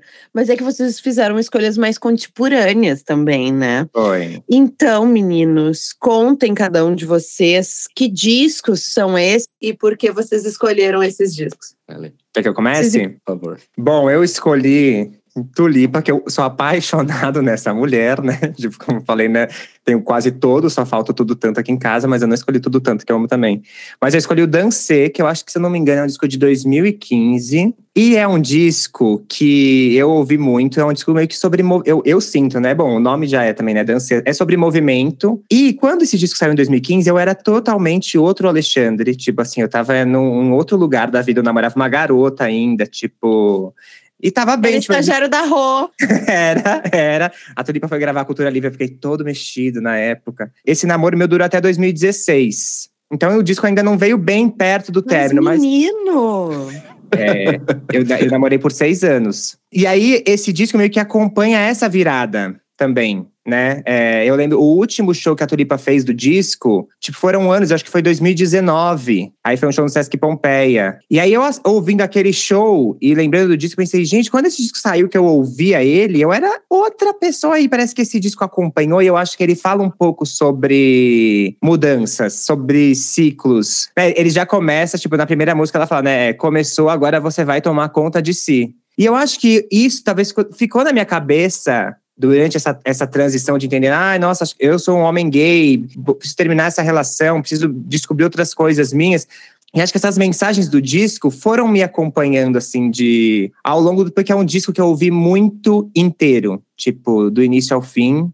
Até a última música. Bom, eu ainda uso ele para tipo, mudanças de ciclos da minha vida para vou usar para sempre, né? Porque continua funcionando. Mas acho que a última música é algo maior, né? Que ela fala, tipo, tá para nascer algo maior. E qualquer. Na minha vida, assim, qualquer coisa, qualquer dia que eu falo, tipo, ah, meu Deus, ixi, perdi aqui a linha, tô para baixo vou ouvir algo maior, tipo, porque também é isso também. Sempre vai estar, sempre vai estar para nascer algo maior na vida, porque né, não, não tem esse não, não, não, não tem fim enquanto a gente não morrer, tipo, a gente vai estar em movimento. E eu acho que esse disco eu sinto isso, assim, tipo, conta um pouco essa história de que a vida tem começos, meios, fins e que a gente pode mudar. Você tem, tem uma música que ela fala: Sinto falta de um tempo que eu ouvi dos amigos. Até falar, tocou numa vitrola. E eu acho que isso é uma coisa da vida, que a gente sempre vai ter saudades de coisas que a gente nem viveu. Mas isso, na minha cabeça, tipo assim, tá, e quais são as saudades que a gente tem, que a gente não viveu, mas que a gente poderia ainda se mexer para que isso realmente vire uma saudade no futuro. Então, acho que esse disco foi, foi tipo um empurrão, sabe, assim, das minhas costas, tipo assim, vai, garoto, tipo, é, se mexe, vai entender quem é você. Então, eu tenho esse carinho, assim, por esse disco, para mim, tipo, a Tulipa me abraçou quando ela lançou o Dancê, eu acho. É muito legal isso, porque as pessoas esquecem que todos os dias a gente tem a oportunidade de fazer diferente. Sim. Tipo, Ivan Lins, começar de novo. Vamos lá. Nossa, eu amo. Porque é isso. A gente pode sim. É, é, essa, essa saudade do que a gente não viveu virar saudade do que a gente viveu, ou não ser mais saudade porque eu vou resgatar de alguma maneira, de um outro jeito. E eu gosto muito, eu, eu passei por uma mudança muito extrema há cinco anos, tanto que virou um espetáculo que se chama Uma Nova Pele, porque eu troquei de pele, real oficial, mudei uhum. fisicamente, inclusive, por conta dessa transformação. E eu dizia que era uma pessoa muito resistente à mudança, eu sofria muito com mudança, demais, demais, demais, demais. E aí eu me dei conta que quando eu deixei a mudança vir, foi a melhor coisa que eu fiz na minha vida. Quando eu aprendi a surfar a onda da mudança e não fiquei lá relutando e tomando caldo e perdendo o biquíni na beira da praia, eu me diverti. É, como, é, é a coisa assim, quando a gente está na praia e a gente né, deixa a onda nos levar, a gente se diverte muito mais quando a gente quer furar a onda e a onda nos traz de volta para a beira. Então, é maravilhoso, porque é isso. E sempre vai ter uma trilha dizendo Sim. isso no, no, no, bico Até o tempo inteiro. Vai Old, em Old Boy, eu acho que ela canta também, é Não tem fim nem começo, o agora é agora, voa. E acho que. Ah, isso é tatuaria! Olha lá, já achei. já achou a frase. Isso é super tatuaria. Ótimo. Pronto. Nós vamos terminar essa gravação e todo mundo vai ligar pro seu tatuador ou tatuadora e marcar um horário com frases. Com frases, total. E é, é ah. lindo isso mesmo, né? Tipo assim, é isso agora é agora. Tipo, a gente tá, tá moldando a nossa vida o tempo inteiro. E, e, quando eu fui escolher, eu disse que eu pensei, o nome Dancê faz todo sentido, né? Porque é isso, a vida, a gente tá o tempo inteiro dançando e e vivendo, né? É um movimento, eu acho. E dançando conforme a música que tá tocando agora, não teimando uhum. que tu quer ouvir a que tocou antes, ou a Sim. que vai tocar depois. Esperar pela próxima música para dançar. Dança agora, porque tu não sabe o que vai vir depois. Exato. A vida tá em shuffle, a vida não é álbum. a vida não é álbum. Nem um pouco. Pronto, é um shuffle aí que é acaba... minha tatuagem. Perfeito. É, é, um shuffle que acaba tendo uma, tendo uma narrativa, mas não é álbum, né? Não, não, não foi pensado assim. Doideira. Nossa, é verdade. Nossa, Lê, que profundo. Agora eu tô até com vergonha. Não, o seu disco, profundo. disco é ótimo. Não, é ótimo, eu sei. Não, meu é? disco é maravilhoso. Eu tô falando que eu não, sou, não vou ser tão profundo quanto você. mas, não, mas é, é, porque é isso, né? Escolhi o, o Pajubá, da, da Linda Quebrada, porque eu gosto, eu gosto de coincidências, além de, das, das, brincadeiras linguísticas, eu gosto das coincidências. Eu conheci a Lin, eu tava no Catraca Livre, e aí ia fazer alguma, alguma nota de agenda, e ela tava na programação. E aí ela ainda era, assim, desconhecida. Ela, ela, e aí era um, um vídeo dela cantando Enviadecer. Ela tava com cabelinho curto ainda, ela tinha acabado de passar pela, pela questão do câncer e tal. E, e, e aí eu fiquei olhando aquele clipe e eu falei, gente, eu conheço esse lugar. E era literalmente na frente da onde eu morei a minha vida toda. Eu cresci lá na Fazenda da Juta, no extremo leste de São Paulo. Eu falei, cara, como assim eu não conheço essa, essa pessoa? E, e vivi ali, sei lá, 20 anos da minha vida e, e nunca tinha encontrado essa pessoa. Ela é cheio de hum, prédios, né, de CDHU ou Coab. Eu falei, e eu conhecia muita gente, estudei, cresci ali, né? Então, cara, como que eu não conheci e tal? E aí, a partir daquele momento, eu gostei dessa coincidência e comecei a acompanhar. Eu tinha curtido a música também. E foi um, um, um, um ano muito específico, porque foi 2015. 16, eu acredito, que foi um ano de muita exploração da identidade identidade de gênero, identidade sexual das pessoas, né? Pelo menos da nossa, da, acho que da, da minha bolha foi, foi um boom. de Lineker, as Bahias da Cozinha Mineira, né? Teve um vem, movimento. Vem um, vem um movimento muito queer da música. Não, gente, foi um ano total de assim, florescimento total. queer. Ainda bem, Não, que foi ótimo. E aí foi, foi muito importante para mim também, porque assim, apesar de eu ser assumido desde os meus 16, eu reprimia muita coisa, né? Ali dentro, eu andava muito com, com grupos muito heteronormativos e tal. E ali eu fui descobrindo um outro mundo e que eu fui me apaixonando ali pelas, pelas letras da Lin, né? E ela brinca muito com a palavra também, então isso eu acho que me, me cativou de uma, uma, certa forma. E eu comecei a acompanhar o trabalho dela. Ela começou lançando singles também, uma música aqui, uma outra ali. Ela sempre falava que ela era cantora, né? Que ela era é, artivista. E, estava mais querendo fazer arte através da música naquele momento e tudo mais, porque ela era atriz também, estava lançando os filmes que. os documentários onde ela participou. E aí eu lembro quando ela lançou o financiamento coletivo para lançar o Pajubá. E aí eu participei, né? Comprei lá um, uma cota e tal para ajudar e recebi o Pajubá em casa. E aí eu fui ouvindo as músicas, todas é, refeitas, os arranjos, né? Das que elas tinham lançado antes. E aquilo foi tão bom porque é realmente uma, um movimento muito contrasexual, talvez, assim, a, as músicas dela e que mexe bastante. Mexeu muito porque era aquele momento de, de, de, afloramento meu, que eu acho que dessa questão mais, mais de identidade, não, não de gênero no caso, porque eu sou um homem cis gay, mas uma identidade sexual mesmo, de me descobrir, de descobrir um lado mais feminino que não é um problema. Então, naquela época eu tava é, é, é muito nessa, nessa vibe.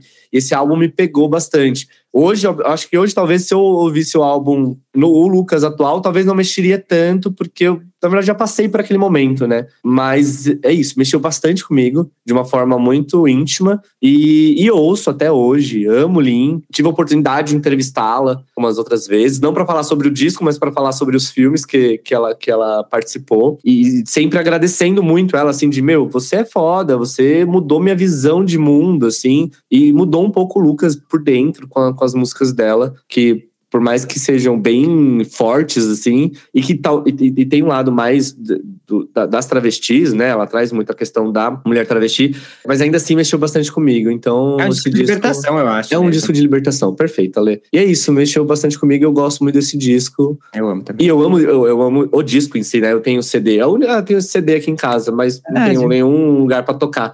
Não tá a... aqui, não, será? Não, tá comigo. Eu peguei. Eu peguei, Ai, esse eu peguei. É, porque o, o, disco mesmo, né? O CD, ele é um, é um cu. É. Muito e aí é perfeito, sabe? É muito bom. Sim. Eu gosto dessas brincadeiras que ela faz, que não são só brincadeiras, né? São mensagens muito fortes. Ela passando a, a peruca na, na, na capa também é muito foda. Todo o encarte é feito na Casa NEM, lá no Rio, que é uma casa de acolhimento para pessoas trans e travestis e pessoas LGBTQIA, que são, né, que vivem em vulnerabilidade. Então tem todo um significado muito forte nesse disco dela. E me mexe bastante comigo até hoje, assim. Eu sou grato pela deusa linda quebrada que uhum. mudou muita coisa na minha vida, assim, pra, sempre, real. E ele disse que a história dele não era boa. É, ah, tá no meio da tua cara, Lucas. Primeiro que assim, querido, tu morava, tu era locação da, do, do, do, do clipe. Pois Oi? é. Gente, eu amo muito porque era na frente de um batalhão de polícia que ela gravou. E isso é mais marcante ainda, porque é um batalhão que, mano, é meio repressivo mesmo. E tinha uma escola na frente que é a escola onde eu estudei, eu lembro que, sei lá, tinha briguinha na, na saída da escola, os caras chegavam com, com spray de pimenta e ela vai dançando em descer na frente do batalhão. É muito foda. Era vizinho da linha, é surreal. É, tem é, isso também, né? gente. né? Tem é. isso. E, e, as duas escolhas de vocês têm a ver com momentos de transformação. Tem, tem. Música De libertação, isso, né? de transformação. Então, assim, cada um do seu jeitinho, seu jeitinho Gal, seu jeitinho Betânia, contou uma história ótima. Parem com isso. Perfeito. Ah, não, agora, agora, agora eu tô feliz depois que falei. Gente, vocês têm faixas que vocês conseguem escolher como, assim, as mais marcantes ou as... Vocês já falaram um pouco disso, mas, assim, eu queria uma escolha, pelo menos, de cada um de vocês. Pode ser mais de uma, se, se tiver muito em sofrimento. Ai, que difícil, hein? Bom, tem, tem uma até que eu uso na academia, sabia? Do disco físico que ela fala de do corpo. Eu, nossa, aí eu me sinto super gostoso quando eu. Mas essa não é minha preferida. eu tô momento Olivia Newton-John na academia, é isso é, que quer dizer. Uma época eu andava na rua ouvindo essa, eu me sentia numa passarela. tipo assim, quem olhava devia pensar, gente. Mas talvez eu acho que muda conforme o tempo. Eu acho que Hoje talvez seja jogo do contente, porque é uma que ela fala que hum, todo impulso sempre. Ela fala assim: todo impulso sempre me estimula. E eu acho que essa também é uma frase que ficou muito na minha cabeça. Que a gente é feito de estímulo e de, de mudança, né? De, de movimento. Então, acho que essa frase, todo impulso sempre me estimula, acho que mexe comigo. Então, pode ser minha preferida. Todo motivo te leva a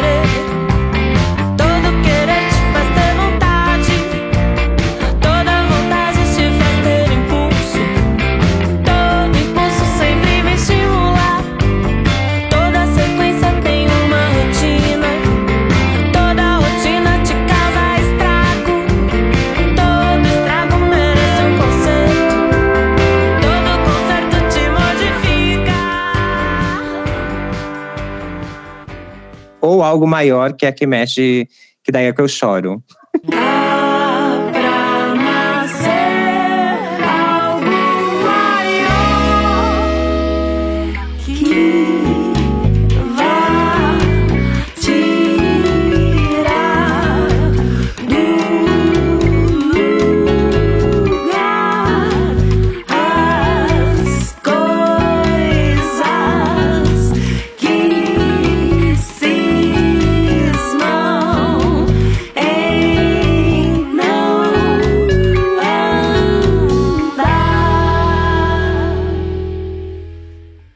Uma pra dançar, uma pra chorar, tá? Lindo. Ai, olha, é difícil Gostei. escolher. É difícil escolher do, desse álbum da linha, é muito difícil, porque, real, eu gosto de todas, assim, sei cantar todas. Eu, eu sabia cantar todas antes de, de lançar o disco, assim, então é, é algo que, que é, é- é muito entranhado. Mas, até abri aqui, assim, pra ver se, lendo a, a lista de faixas, me vinha. Eu acho que eu gosto de uma muito específica, que ela, ela, canta, ela convidou a Glória Groove pra participar, e eu gosto da, do, do rapzinho que a Glória faz no começo, que é. Necomancia. O botou pressão e eu vou cair pra cima. Tá funcionando a ilusão, me fiz. Dá pra dessa bicho que ela tem. Além de bela e perigosa, não deve nada a ninguém. Ela é raivosa, sedenta e vai amaldiçoar você. Não tá bonita, nem engraçada, tá boca de se fuder. Olha pra cara da mona que fala das mana que trava a batalha, puxando navalha na bala da rua, tomou bordoada. A Glória faz esse rapzinho, então brinca também com palavra, e depois vem a Lin falando, brincando com palavra. Necomancia já é uma, uma brincadeira dela, né? Que é, é, é meio que a mágica de, de- E aí tem a palavra neco ali, né? Que neca no Pajubá é, é, é, é pinto. e aí ela, ela É fala que muito vai... mais legal, né? Vamos combinar. Muito, Muito. eu acho. Muito, muito. Não, e, e aí, inclusive, é, né, uma, uma- uma trivia, eu, eu acho que é trivia que fala. Eu tava no Museu da Língua Portuguesa semana passada, e aí eu fui. Tem um, um totem lá que é sobre.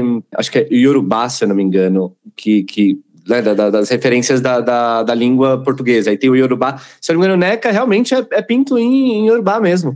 É que E tem muita coisa chocada. que é do Yorubá no, no No Pajubá. né? Pajubá. Sim, sim, vem muito da, da- dessa raiz, né, africana, assim, é- e é bem legal. Eu não sabia mesmo, assim, eu achava que era uma palavra inventada, mas não, é uma palavra que vem de, tem uma origem forte, né?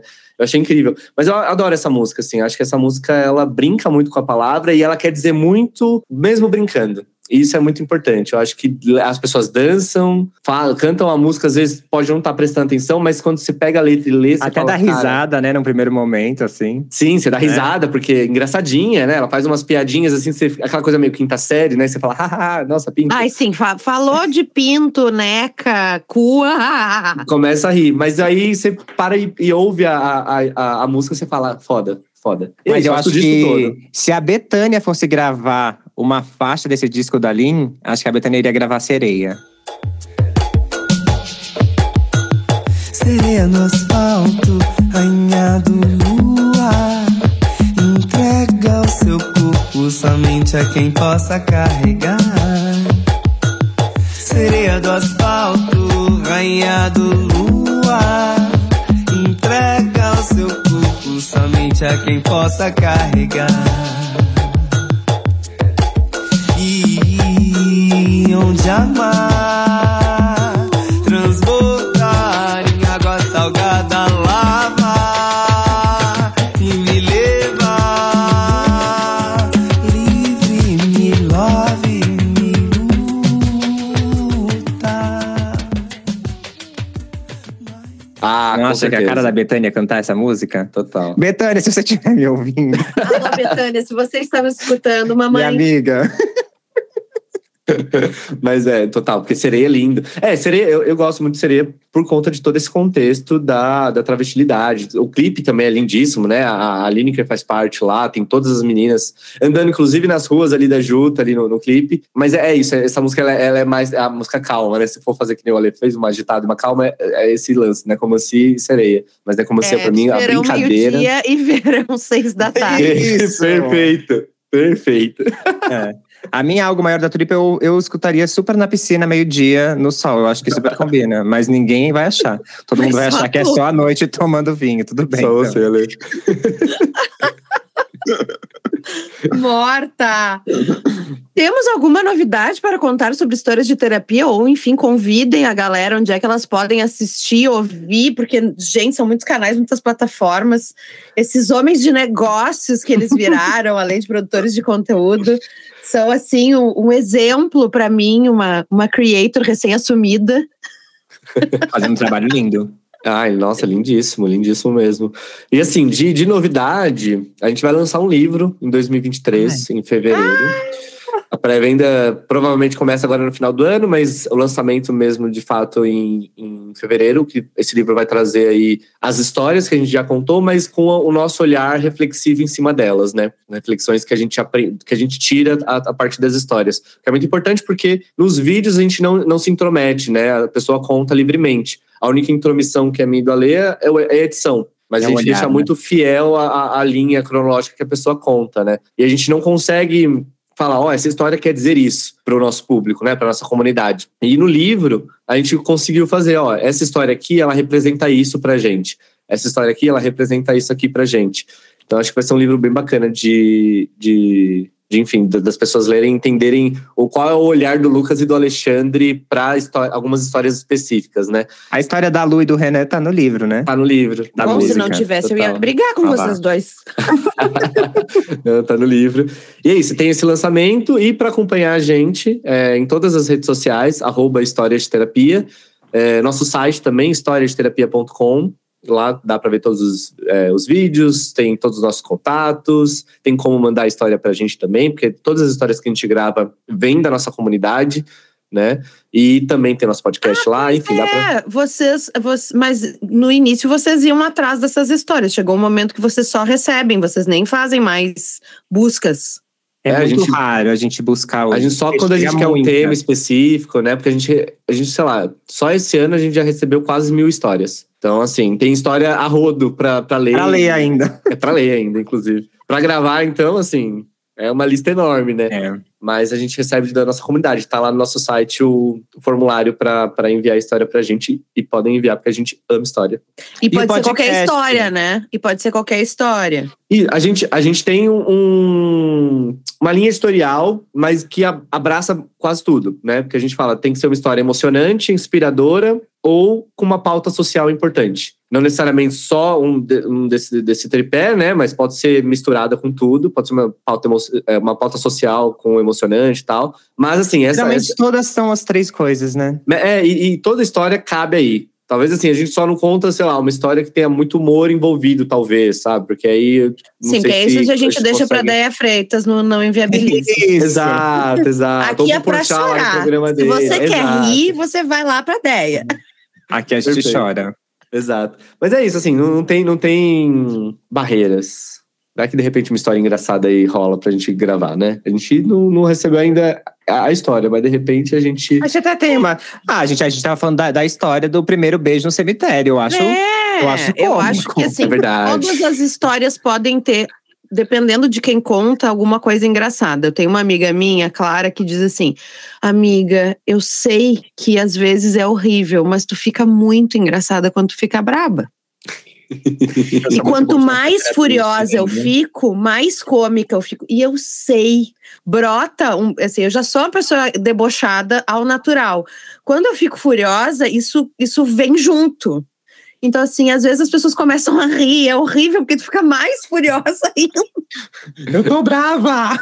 Não, mas o pior que é verdade, porque o Ale, o Ale ele conta uma história que é traumática na vida dele, de uma forma tão engraçada que não tem como não rir. É, o meu sequestro. o meu o Alexandre foi é sequestrado, ele conta de uma forma que você não Mas consegue vai não rir. contar é agora. Nós não vamos acabar esse programa sem eu ouvir isso. É que o meu. É que assim, eu tive. Não sei se é a sorte, mas como diz a, diz a minha avó, tipo assim, você pegou bons sequestradores. e eu peguei mesmo. Começa, começa por aí. Começa, já, começou Sabe bem. assim, eu peguei um sequestrador que parou no posto, comprou uma água pra eu me acalmar. Eu Ai, peguei que um amor! super fofo, não foi? Ele, ele pegou 50 reais da minha própria carteira e me deu pra eu pedir o táxi quando o sequestro acabou. E eu ainda Para. contei pra. Juro. Eu contei pra ele que eu tinha Conta asma. essa história. Conta. Não, eu quero ouvir, por favor.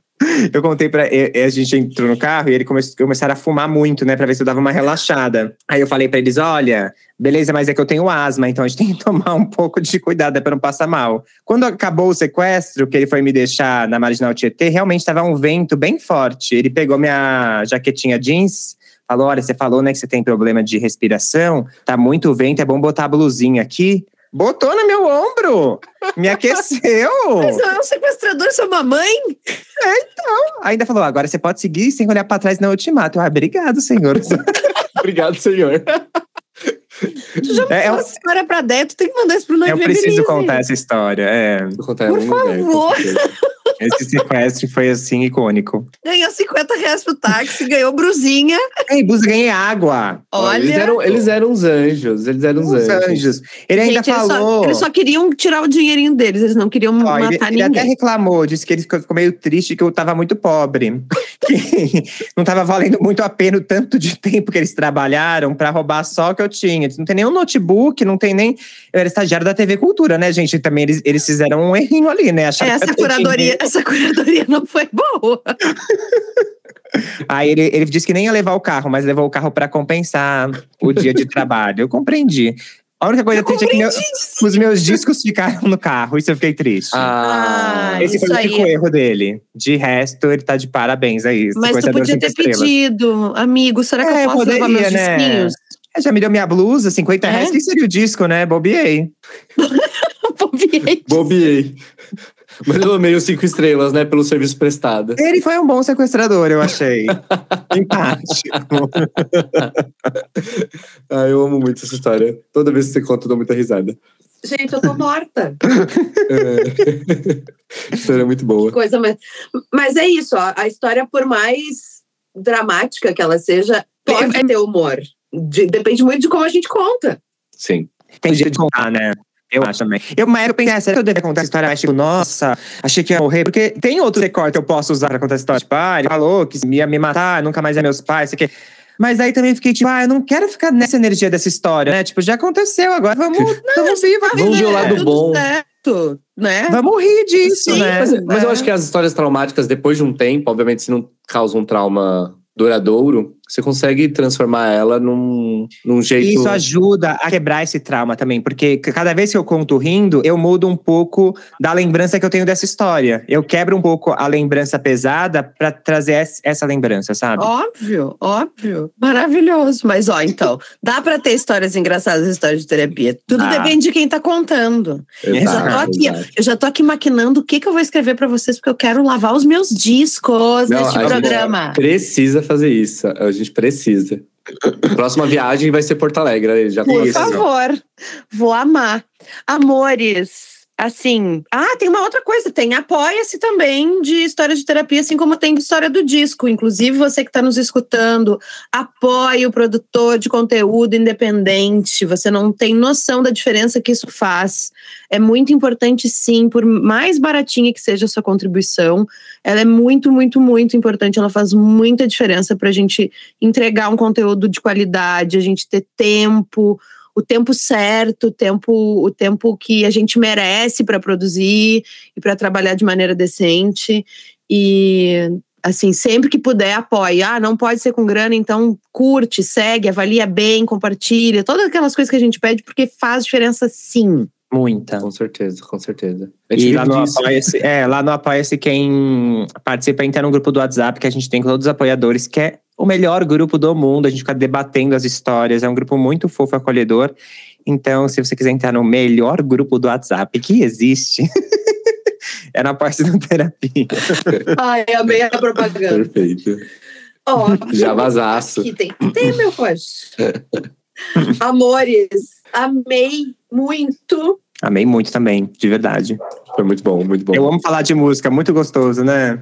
Ai, e, e a gente, confesso, a gente tava com um pouquinho de receio. de falar, Ai, o que a gente vai falar, né? Porque assim, a gente gosta, mas não é nenhum estudioso, nem nada e tal. E assim. Mas eu acho Apaixonados, que, né? meu, foi muito gostoso. Muito gostoso. Mas é que tem uma coisa, assim, quando eu criei o História, assim como vocês pesquisaram para montar o História de Terapia, eu fiz a mesma coisa com a história do disco. Toda vez que eu tiro um disco da estante, eu conto uma história para quem tá comigo aqui na minha casa. Se é meu namorado, se é uma amiga, quem tiver aqui. Porque ou eu vou contar uma história do disco mesmo, porque eu sou pesquisadora musical, ou eu vou contar uma história minha. Ah, esse disco aqui eu comprei num Réveillon, numa loja de conveniência em Santa Catarina. Acredite se quiser. Eu fumava, entrei pra comprar cigarro, saí com o disco da Rita Lee. Porque eu sou uma pessoa que. Os discos acham a gente. Quando a gente vira essa pessoa, os discos encontram a gente, Eu não é a gente que encontra os discos. Então sempre tem uma história para contar, mas assim, de- uh, programas de crítica de música, gente, tem um milhão. Quem sou eu para dar Uhum. minha opinião? Quem vai querer ouvir, né? Se já tem tanto. Os, as próprias histórias das obras e dos artistas, claro que é legal, porque quanto mais informação a gente acha, às vezes tem obras que não tem tanta informação, mas assim, tem lá, sei lá, o Ricardo Alexandre fazendo discoteca básica, que ele faz uma grande reportagem em áudio de uma obra. Mas eu sempre tive essa coisa da conexão emocional. E, e foi daí que veio. E até por conta dessa coisa de quando eu tiro o disco da, da prateleira, eu conto uma história que às vezes é muito mais minha do que da obra. Então foi, foi daí que veio, assim, tipo, gente, eu queria que fosse uma coisa diferente, que a gente se. Qualquer pessoa pudesse participar do programa. Que não é óbvio que é maravilhoso entrevistar o Tom Zé. Eu seria uma hipócrita de dizer que eu não gosto de entrevistar as pessoas que eu admiro na música.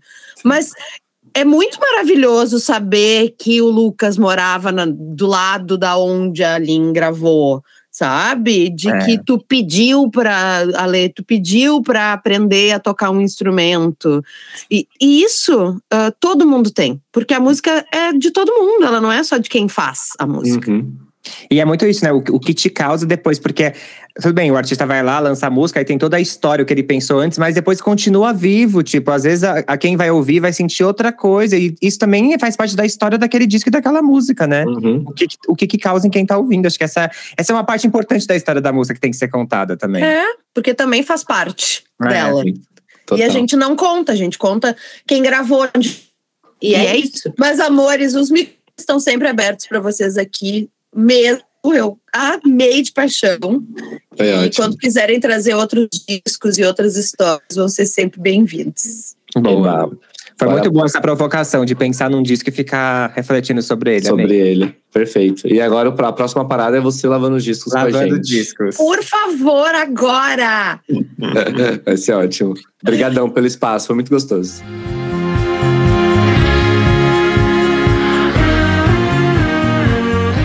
Esse foi o sexto episódio da quarta temporada de A História do Disco, que tem roteiro, entrevista, produção e locução minhas, Bruna Paulin, edição de Nicole Demeneg, Anico, arte de Librai e vinheta de Augusto Stern e Fernando Efron. Para saber mais sobre o projeto, acesse o nosso perfil no Instagram A História do Disco e não esqueça de seguir e avaliar o programa na sua plataforma de streaming favorita e conferir a nossa campanha de financiamento em apoia.se barra História do Disco e até semana que vem.